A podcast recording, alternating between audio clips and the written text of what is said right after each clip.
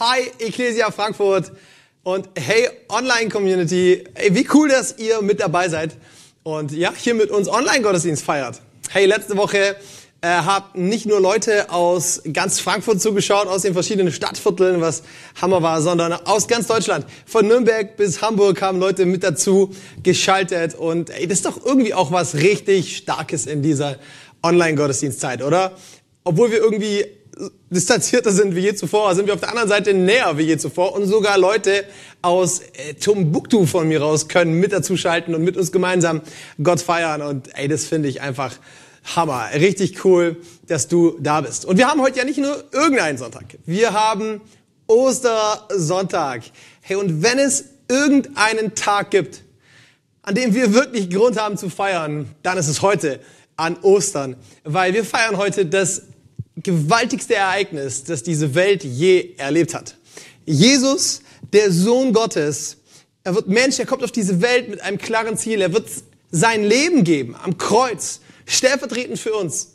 Aber er wird nicht tot bleiben, sondern wird sein Grab hinter sich lassen und er wird von den Toten auferstehen. Hey, und diese Auferstehungskraft dürfen wir erleben, dürfen wir feiern und das tun wir von ganzem Herzen. Und deswegen ist es so gut, wenn wir hier Ostern feiern, auch wenn Ostern dieses Jahr vielleicht so ein bisschen im Schatten äh, von Corona steht.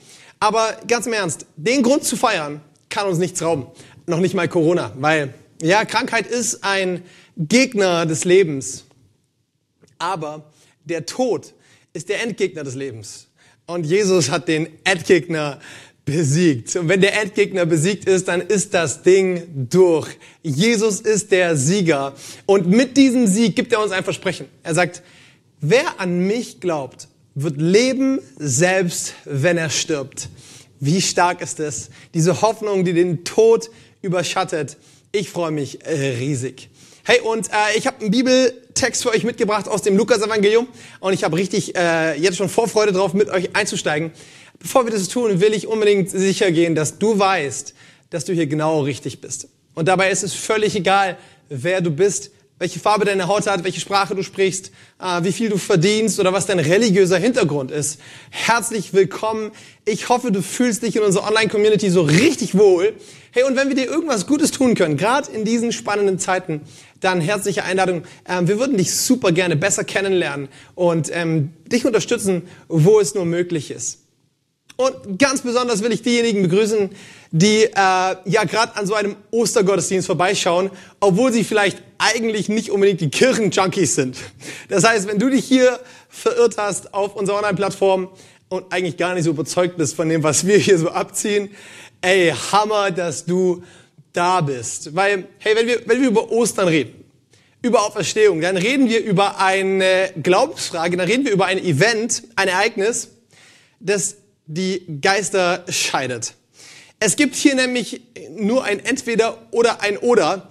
Und das ist gar nicht so einfach zu handeln. Auf der einen Seite gibt es hier eine Möglichkeit, dass die ganze Story einfach nur eine Lüge ist und Jesus ist ein Hochstapler. Oder aber die ganze Sache ist tatsächlich so passiert und Jesus ist wirklich Gottes Sohn. Hey, und sich diese Frage zu stellen, ist nicht irgendwie eine Frage für äh, Leute, die keine Hobbys haben und sich mit unrelevanten Sachen die Zeit verschwenden wollen, sondern es ist eine Frage, die es definitiv in sich hat, weil wenn Jesus wirklich von den Toten auferstanden ist und er wirklich Gottes Sohn ist, dann lohnt es sich definitiv hinzuhören, wenn er von sich selbst sagt, ich bin der Weg, die Wahrheit und das Leben. Niemand kommt zum Vater außer durch mich. Hey, an all die Leute, die sagen, ja, ganz im Ernst, ich kann dem Ganzen noch nicht so viel abgewinnen. Äh, die Story ist mir zu heiß, ein Toter wird lebendig. Ich will dir sagen, ich habe da echt großes Verständnis für, ganz im Ernst. Äh, die Story ist einfach keine Alltagsstory. Ja? Also ich stelle mir vor, ich bin hier in Frankfurt unterwegs und treffe vielleicht einen Kumpel, den ich eine Weile nicht gesehen habe. Äh, bin froh, ihn zu sehen und frage, hey, was geht ab? Äh, wo hast du dich rumgetrieben? Und er antwortet, jo, servus, komm grad frisch aus dem Grab, war drei Tage tot, aber hey, ich bin zurück.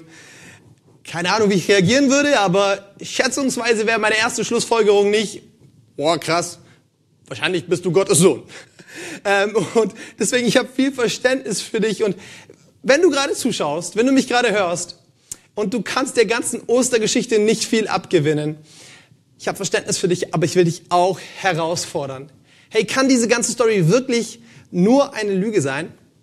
Ist es nicht erstaunlich, dass aufgrund dieser Lüge über einen Toten eine Bewegung ins Leben gerufen wird, die innerhalb kürzester Zeit Tausende und zigtausende von Nachfolgern auf der ganzen Welt findet, trotz brutaler Verfolgung, ohne Social Media. Ist es nicht erstaunlich, dass heute, 2000 Jahre später, auf der ganzen Welt sich Millionen Menschen versammeln, um diese Lüge zu feiern?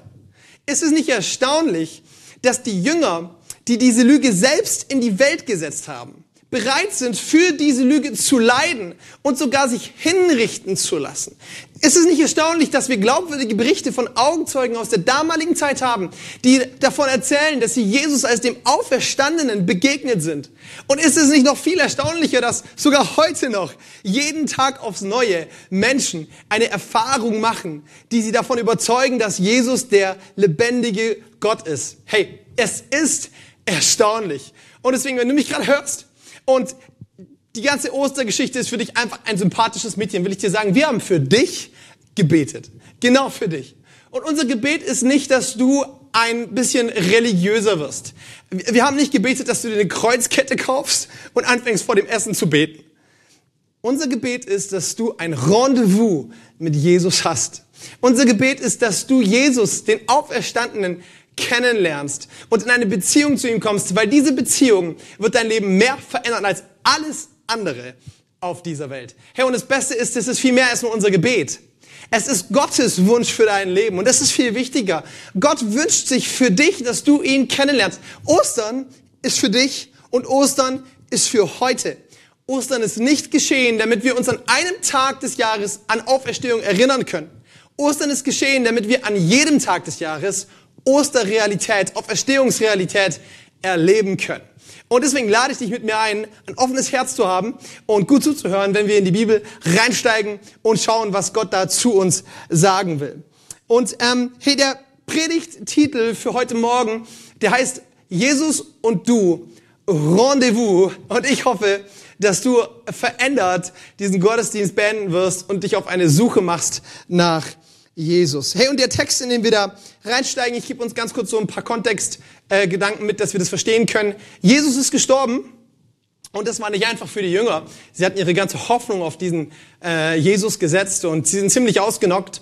Und ähm, ja, zwei Tage später sehen ein paar der Frauen, die lange mit Jesus unterwegs waren, fast von Anfang an.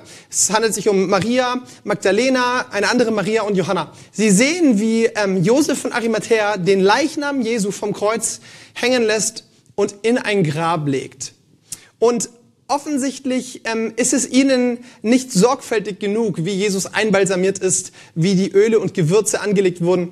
Und sie entscheiden sich dazu, wir kommen am nächsten Tag wieder und wir werden das Ganze nochmal selber in die Hand nehmen. Und mitten in diese Szene steigen wir ein. Ich lese aus Lukas 24 ab Vers 1. Doch am ersten Tag der neuen Woche nahmen sie in aller Frühe die Salben, die sie zubereitet hatten, und gingen damit zum Grab. Da sahen sie, dass der Stein, mit dem man den Eingang des Grabes verschlossen hatte, weggewälzt war. Sie gingen in die Grabkammer hinein aber der Leichname von Jesus, dem Herrn, war nirgends zu sehen. Während sie noch ratlos dastanden, traten plötzlich zwei Männer in leuchtend hellen Gewändern zu ihnen. Die Frauen erschraken und wagten nicht aufzublicken. Doch die beiden Männer sagten zu ihnen, was sucht ihr den Lebendigen unter den Toten? Er ist nicht hier, er ist auferstanden.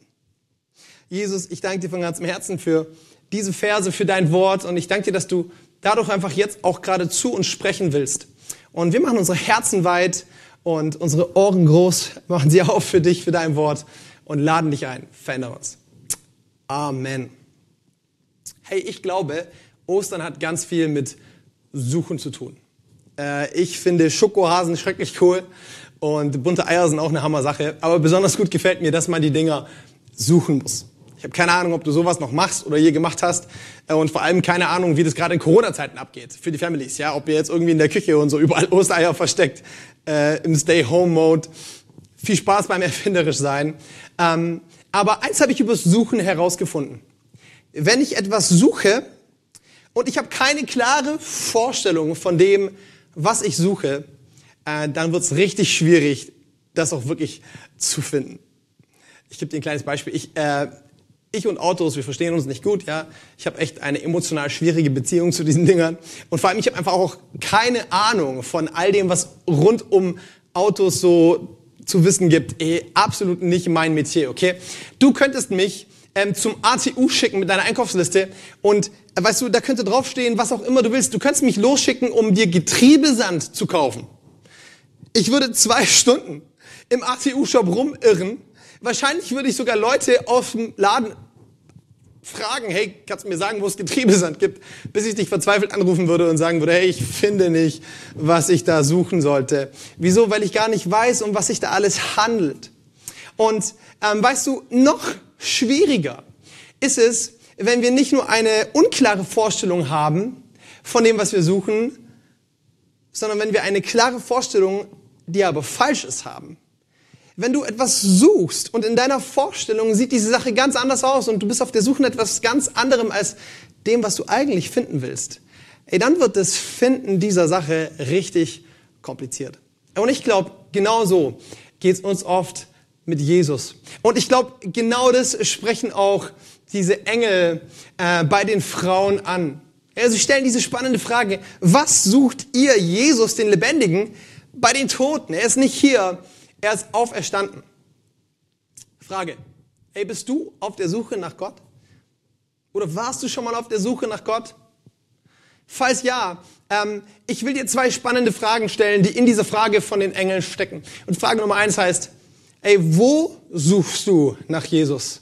Kann es sein, dass wir manchmal die Kraft von Ostern, die Kraft Gottes, die Auferstehungskraft, rettende Kraft, heilende Kraft verpassen oder vermissen, weil wir an toten Orten suchen. Vielleicht hast du nach Jesus gesucht in toter Religion, in toter Tradition, in einer toten Institution. Vielleicht hast du äh, nach Jesus gesucht in, in toten, fruchtlosen Argumentationen und am Schluss bist du immer wieder äh, bei, bei Null rausgekommen, weil du den Lebendigen bei den Toten gesucht hast. Und die zweite Frage ist vielleicht noch besser. Als wen suchst du Jesus? Suchst du Jesus als den Toten oder suchst du Jesus als den Lebendigen? Hier ist das Ding. Wenn du mit einer Vorstellung von Jesus ist tot auf die Suche nach Jesus gehst, dann wirst du vieles finden. Du wirst einen genialen Redner finden, einen tiefgründigen Philosophen, eine charismatische Führungspersönlichkeit, einen äh, aufgebungsvollen Helden. Alles schön und gut, aber dieser Jesus ist nicht der Jesus, den wir heute 2000 Jahre später als Retter anbeten. Es ist nicht der Jesus, der dein Leben verändern kann. Diesen Jesus, der in der Lage ist, deine Schuld zu vergeben und dir neues Leben zu schenken, den findest du nur, wenn du ihn als den Lebendigen suchst. Hey, lass in deinem Herzen Jesus aus dem Grab rauskommen. Mit welchem Mindset gehst du auf die Suche nach Jesus? Mit welchem Vorurteil? Ist es klar für dich, dass Jesus nicht Gottes Sohn sein kann? Und deswegen ist alles, was du an, an, an, an Spots findest, wo du denkst, hey, hier könnte Jesus drin stecken, auch von vornherein klar, dass es nicht dich nicht zu dem Lebendigen führen wird? Oder lässt du in deinem Herzen zu, dass Jesus vielleicht tatsächlich der Auferstandene ist? Wenn du das zulässt und Jesus als den Auferstandenen suchst, wirst du auch Jesus als den Auferstandenen finden. Und dieser Jesus ist der Jesus, der dir deine Schuld vergeben kann, sodass du wieder dir selber in die Augen schauen kannst, wenn du dich im Spiegel siehst.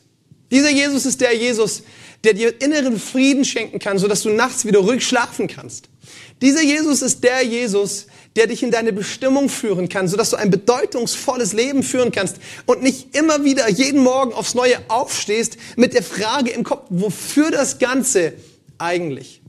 Ich will dir so Mut machen, mach dich auf die Suche nach Jesus und Jesus verspricht uns, wenn wir ihn suchen, dann will er sich von uns finden lassen.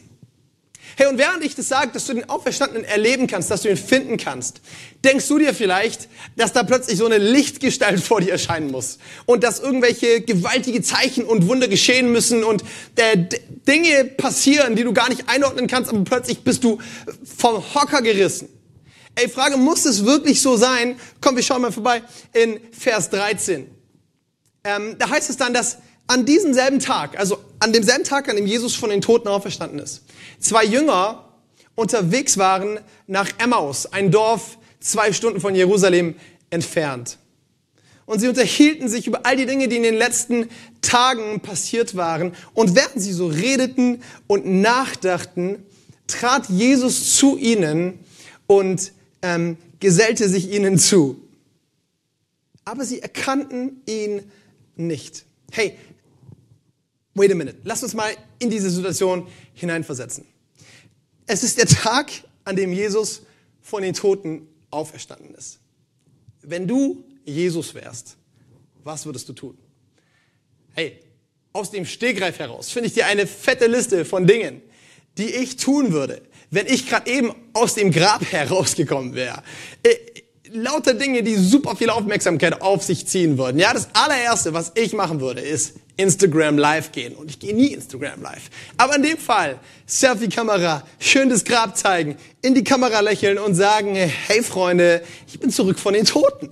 Ich würde alle wissen lassen, dass ich gerade das krasseste Ding ever abgezogen habe. Ich würde nach Jerusalem ziehen, in die City, zu all den Leuten, die paar Tage vorher noch geschrien haben, kreuzigt ihn, kreuzigt ihn. Ich würde sie anschauen und sagen, was ist jetzt? Wo sind eure großen Worte jetzt hin? Ich, ich, ich würde Interviews geben, ich würde mächtig Staub aufwirbeln und allen zeigen, ich bin zurück von den Toten. Das Beste, was ich mache, ich würde zu Kaiphas gehen, dem hohen Priester, der äh, anordnen lassen hat, dass er mich ans Kreuz nagelt.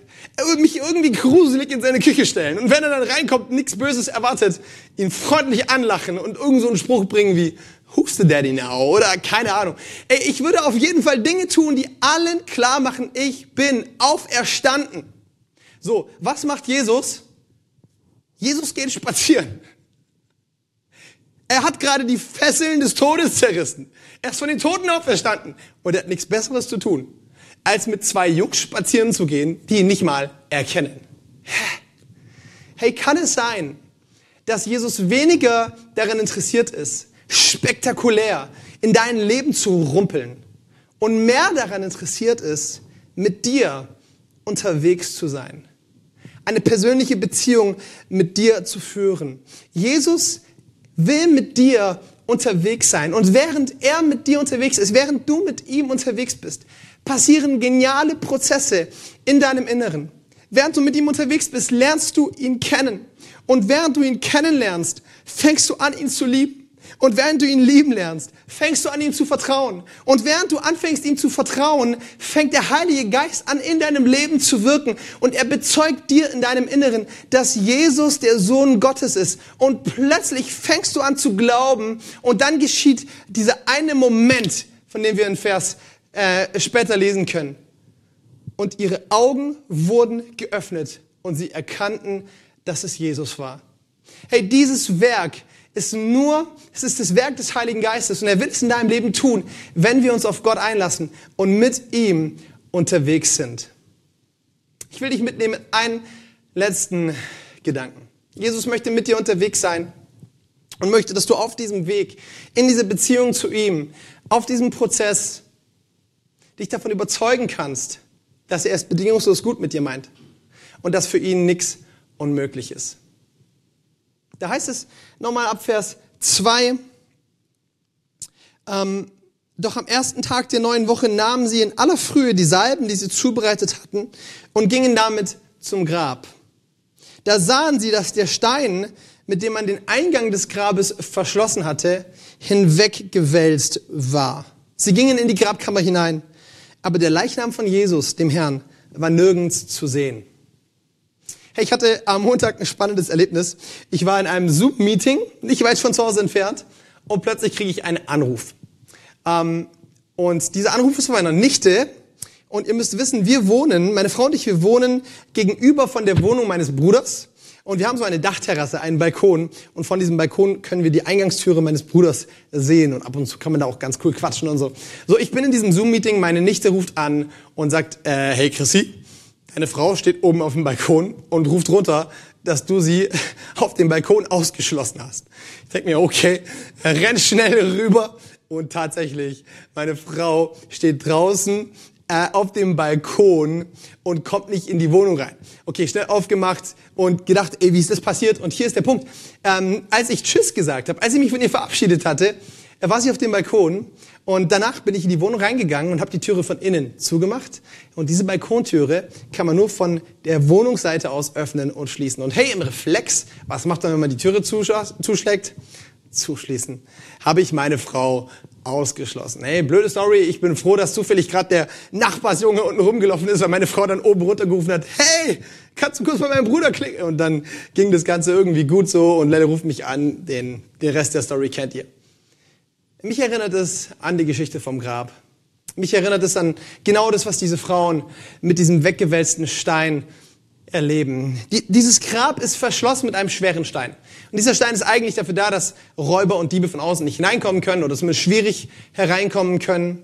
Und ähm, ein Nebeneffekt ist, dass man auch noch weniger von innen, von aus dem Grab herauskommen kann, weil der Stein auf der anderen Seite der, des Grabes liegt. Und das ist ja auch weiter nicht schlimm, weil in einem gewöhnlichen Grab liegt ein gewöhnlicher Mensch und gewöhnliche Menschen stehen nicht von den Toten auf und wollen aus den Gräbern rauskommen. Okay?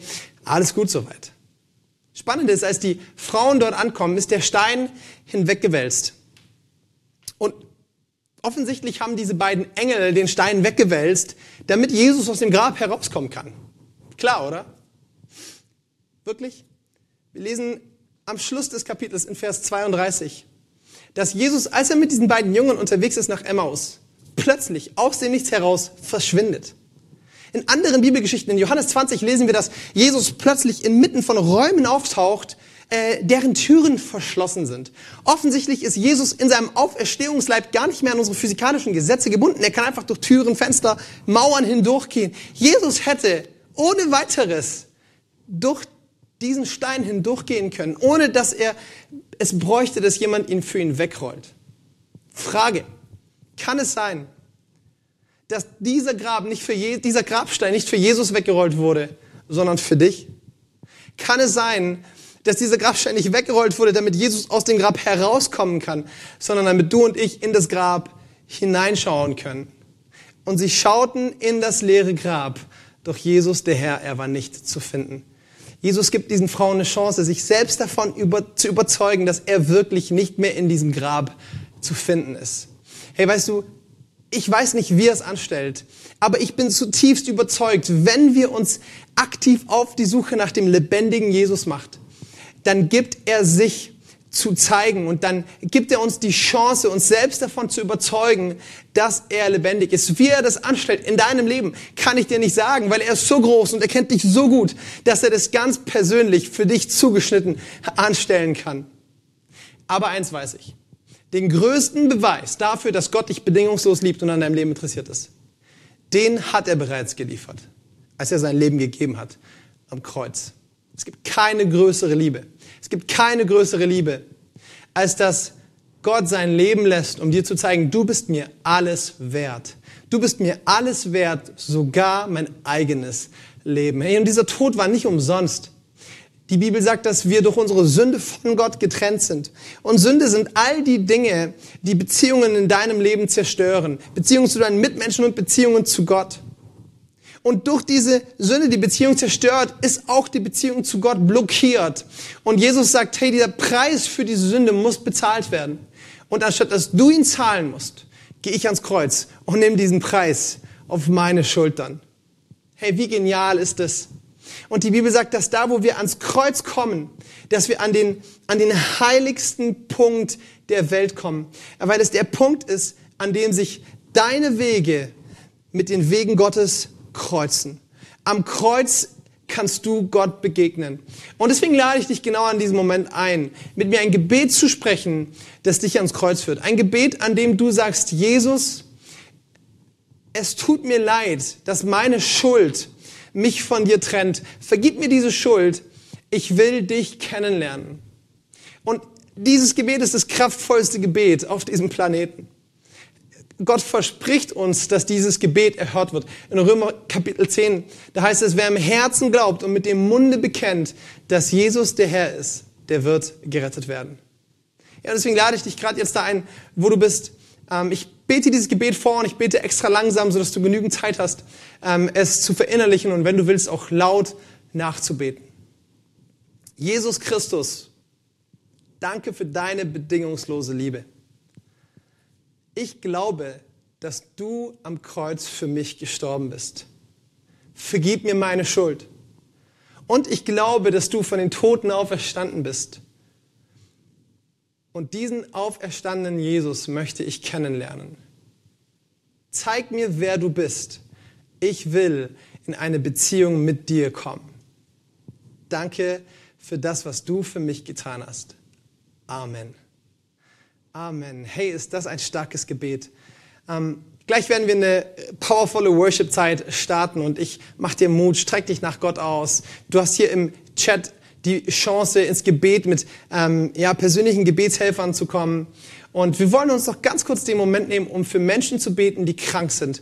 Ähm, Gott hat mir im Gebet, in der Vorbereitung für diesen Gottesdienst aufs Herz gelegt, für zwei Leute zu beten, die ähm, einerseits jemand, der unter Schlafstörungen leidet, zu beten und andererseits jemanden, der ja, mit seinen eigenen Taten aus der Vergangenheit so sehr im Unreinen ist und so sehr von Schamgefühl geplagt ist, dass er sich nicht mehr wirklich selber akzeptieren kann. Und ich glaube, Gott will in beiden Fällen Heilungen schenken. Jesus, ich danke dir für diese Menschen, von wo auch immer sie gerade zuschauen, dass du zu ihnen sprichst und dass du sie gerade jetzt frei machst von Schlafstörungen und von Selbstverdammnis, weil sie Vergebung in dir bekommen. Danke, dass du mächtig bist, mächtig zu heilen und mächtig zu retten. Amen.